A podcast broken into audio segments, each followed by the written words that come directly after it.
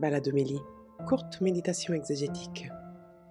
Bonjour, je suis Éric Morin du diocèse de Paris et du service biblique Évangile et Vie et je vous propose notre balade exégétique hebdomadaire à partir des textes que la liturgie nous propose pour le troisième dimanche de Carême. Nous entendrons en première lecture un extrait du livre de l'Exode, une autre étape de l'histoire d'alliance entre Dieu et son peuple.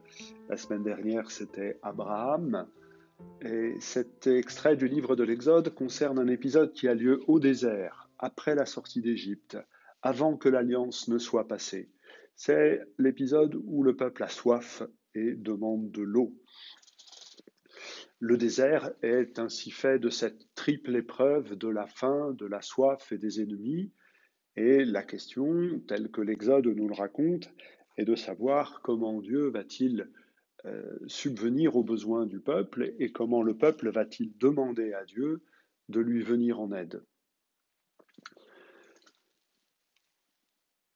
Pour le peuple, la soif est bien évidemment une épreuve physique, mais c'est aussi une épreuve de foi, puisque euh, le livre de l'Exode le répète à loisir, il ne faut pas mettre Dieu à l'épreuve, il ne faut pas retourner contre Dieu sa propre puissance.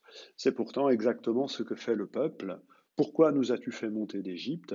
Est-ce pour nous faire mourir de soif avec nos fils et nos troupeaux? En parlant ainsi, en mettant Dieu à l'épreuve ou même au défi de pouvoir euh, nourrir et désaltérer son peuple, en agissant ainsi, le peuple s'empêche, s'interdit d'une certaine façon d'éprouver la fidélité de Dieu.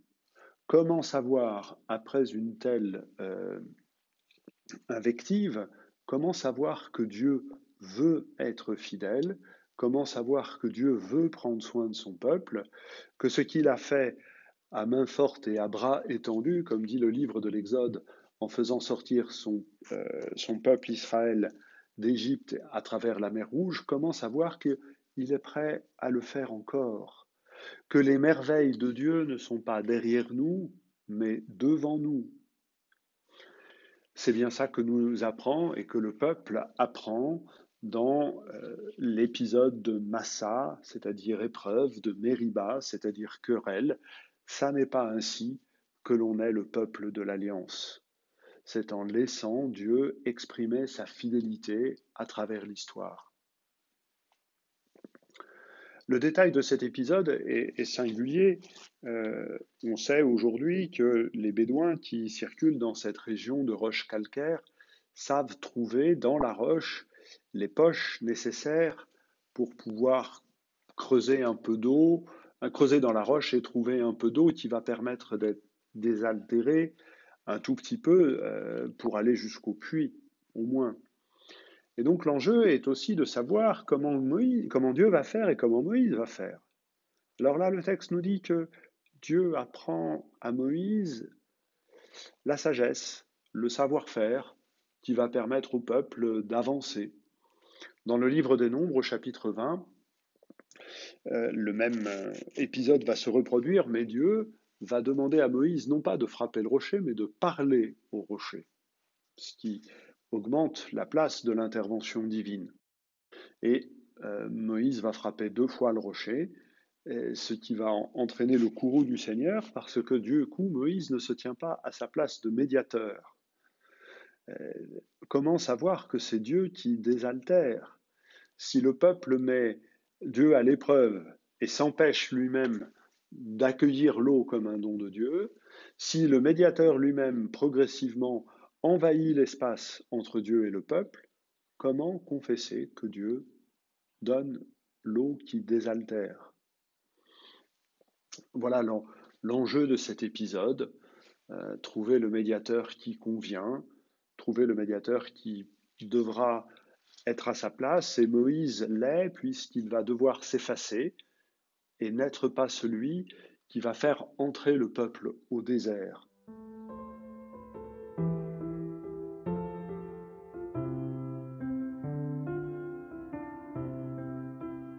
Deuxième lecture, extraite de la lettre aux Romains, euh, Paul prend le temps Euh, c'est un passage qui vient juste avant celui que nous avons professé au premier dimanche de l'Avent. Paul prend le temps de redire avec joie l'Évangile, euh, alors que nous n'étions encore capables de rien. Le Christ, autant fixé par Dieu, est mort pour les impies que nous étions. Accepter de mourir pour un homme juste, c'est déjà difficile. Or, nous avons la preuve que Dieu nous aime. Voilà. Il y a, vraiment dans, ces versets qui sont relativement simples, il y a de la joie euh, à dire l'évangile. Dieu a livré son Fils entre nos mains pour nous permettre de vivre avec lui, et c'est une preuve de son amour. C'est ce qui nous permet d'éprouver, au sens où nous en parlions tout à l'heure, son amour. Dans l'ensemble de la lettre romain, la notion un peu qui est mise en avant euh, dans ce texte, c'est celle d'espérance. Nous mettons notre fierté dans l'espérance d'avoir part à la gloire de Dieu. Puisque nous avons reçu euh, par, par, la foi euh, la justification, puisque nous sommes ajustés à notre juste place de fils et de filles de Dieu dans une relation fraternelle entre nous, alors nous avons l'espérance que Dieu conduira son œuvre jusqu'au bout, que le plus merveilleux est encore à venir et qu'il nous mettra éternellement en sa présence. La foi devient espérance. Et juste avant, au chapitre 4, euh, ayant dans un long chapitre parlant de la place d'Abraham, Abraham, notre père dans la foi, a lui aussi déjà été présenté comme celui qui était capable d'espérer contre toute espérance. Voilà une fort belle expression qui fait écho à, la phrase clé de la lettre, celle que euh, en rhétorique on appelle la thèse, au chapitre 1, versets 16 et 17. L'Évangile nous révèle la justice de Dieu qui va de la foi à la foi. Cette justice de, Dieu, elle va de sa fidélité. Il est juste que Dieu soit fidèle et nous l'accueillons par la foi. Et, et, cette justice de Dieu, qui va de la foi à la foi dans un mouvement croissant, va aussi de l'espérance à l'espérance, d'une espérance établie à une espérance contre toute espérance humaine qui va au-delà. La lettre aux Romains, qui encore une fois prend le temps et, le, et, la joie, le plaisir de dire l'Évangile, veut faire grandir dans la foi et plus encore veut faire grandir dans l'espérance. Et la lecture du livre de l'Exode en première lecture était bien dans le même dynamisme. Ne pas enfermer Dieu dans les merveilles du passé, passage de la mer Rouge, justification par la mort et la résurrection de son Fils, Ceci, aussi merveilleux soit-il, ne constitue que les prémices de ce que Dieu peut faire pour nous.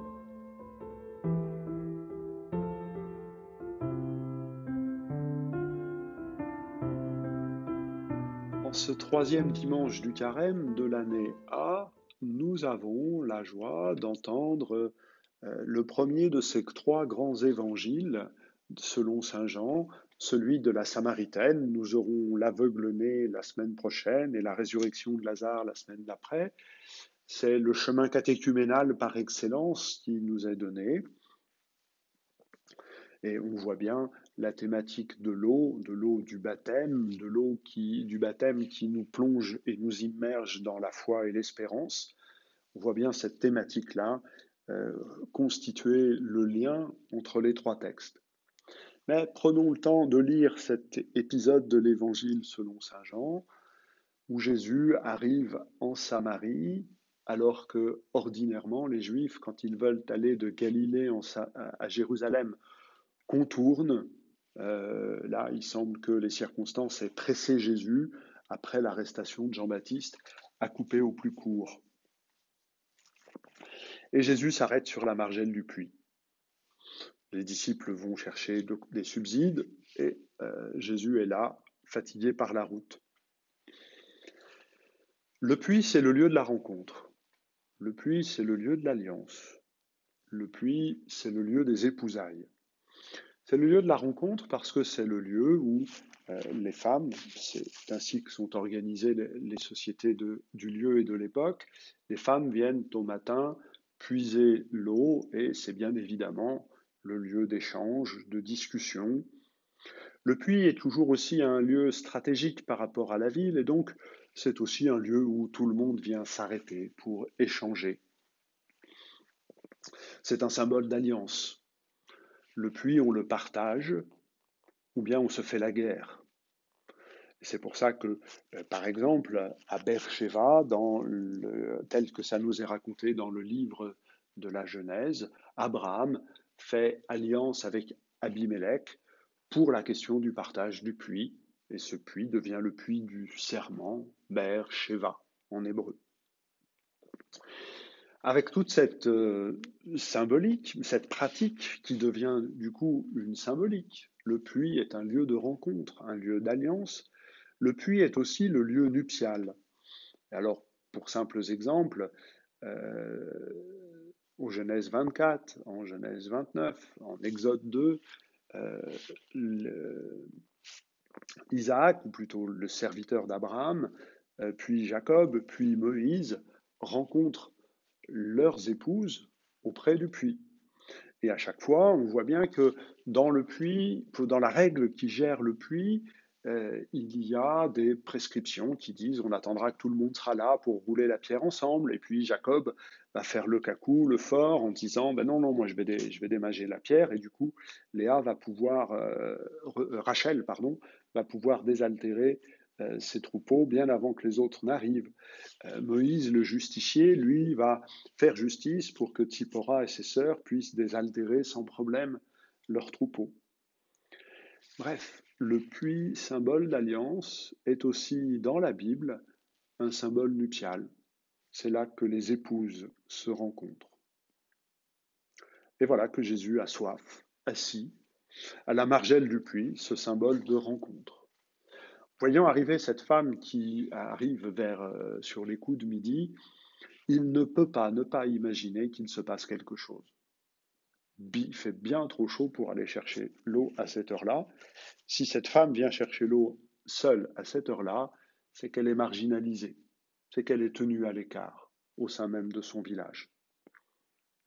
Et le dialogue va s'échanger avec elle de manière surprenante. Les Juifs et les Samaritains ne discutent pas ensemble pour tout un tas de raisons euh, qu'il est trop long d'expliciter ici. Et le dialogue s'établit pour savoir comment il faut adorer Dieu. Et Jésus dit, adorer Dieu, cela se fait en esprit et en vérité. Et Jésus est celui qui est venu établir la vérité pour que nous soyons capables de vivre l'immersion dans l'esprit.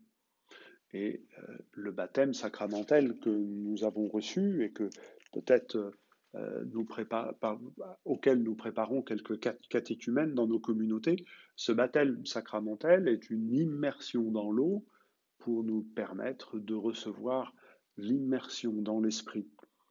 Mais ça ne se fait pas sans la vérité. Alors Jésus va aider cette femme à faire la vérité de son existence en lui disant d'aller chercher son mari, c'est sûrement bien cette histoire-là qui l'empêche de venir avec ses amis. Alors l'homme avec lequel elle vit n'est pas son mari, elle en a déjà eu cinq, ce qui fait six en tout, reste un septième, et le texte n'en dit rien, mais le lecteur peut d'ores et déjà identifier Jésus comme ce septième époux qui va permettre à cette femme d'établir toute la vérité, c'est ce qu'elle dit aux gens de son, de son village, et parce qu'il a établi, il a établi la vérité en elle, il est venu chercher en elle l'épouse.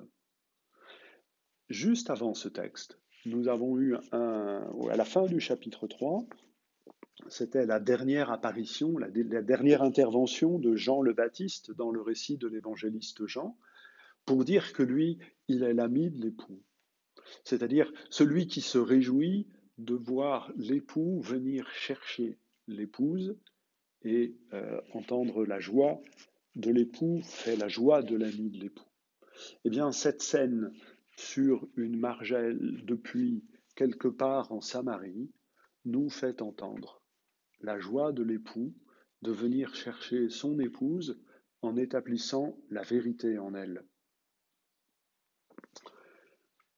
Ce texte nous rappelle quelque chose que nous ne disons pas suffisamment fréquemment, que le baptême a une dimension sponsale, que par le baptême, nous appartenons à l'Église, épouse du Christ, que la vie de baptisé, c'est de se laisser épouser par le Christ et la métaphore des épousailles parle facilement. Les mains épousent, les mains du potier épousent la glaise, la glaise épouse les mains du potier, et quelque chose vient de nouveau, vient à sortir de cela, un vase. Eh bien, dans le baptême, nous avons cette intimité avec le Christ par lequel nous épousons, euh, il épouse notre condition humaine, nous épousons sa condition divine, et nous devenons engendrés, enfantés à, la filiation éternelle. Voilà quelques éléments de réflexion à partir de, ce, de, de ces textes du troisième dimanche. Je vous souhaite à tous un bon et saint carême et je vous dis à bientôt.